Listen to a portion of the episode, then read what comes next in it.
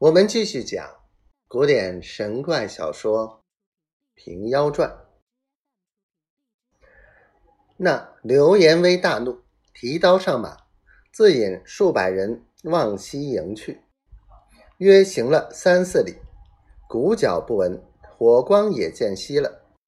刘延威只得转回，才到营前，只见南边鼓角又起，杀声至近。刘延威吩咐段雷后营巡视，自己在前营立马而看，也不去迎他了。军中点起火把，通红如同白日。不多时，南边声响又绝，杀声又从北边而来。刘延威一夜不睡，正没理会处，约莫五更时分，又听营中。又发起喊来，说道：“私更的被大虫咬去了。”刘延威大喝道：“此地哪得有大虫到来？”说犹未了，只见营里面一个美貌妇人手中仗剑，骑着一匹大虫直冲出来。刘延威连忙跳下雕鞍，那马早已惊倒。妇人和大虫都不见了，军中一夜不得安息。到天明看时，满营都是虎迹。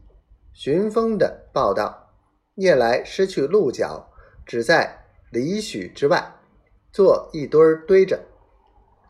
刘延威叹口气道：“天生此辈妖人，叫刘某亦无可奈何矣。”即时拔营奔回冀州。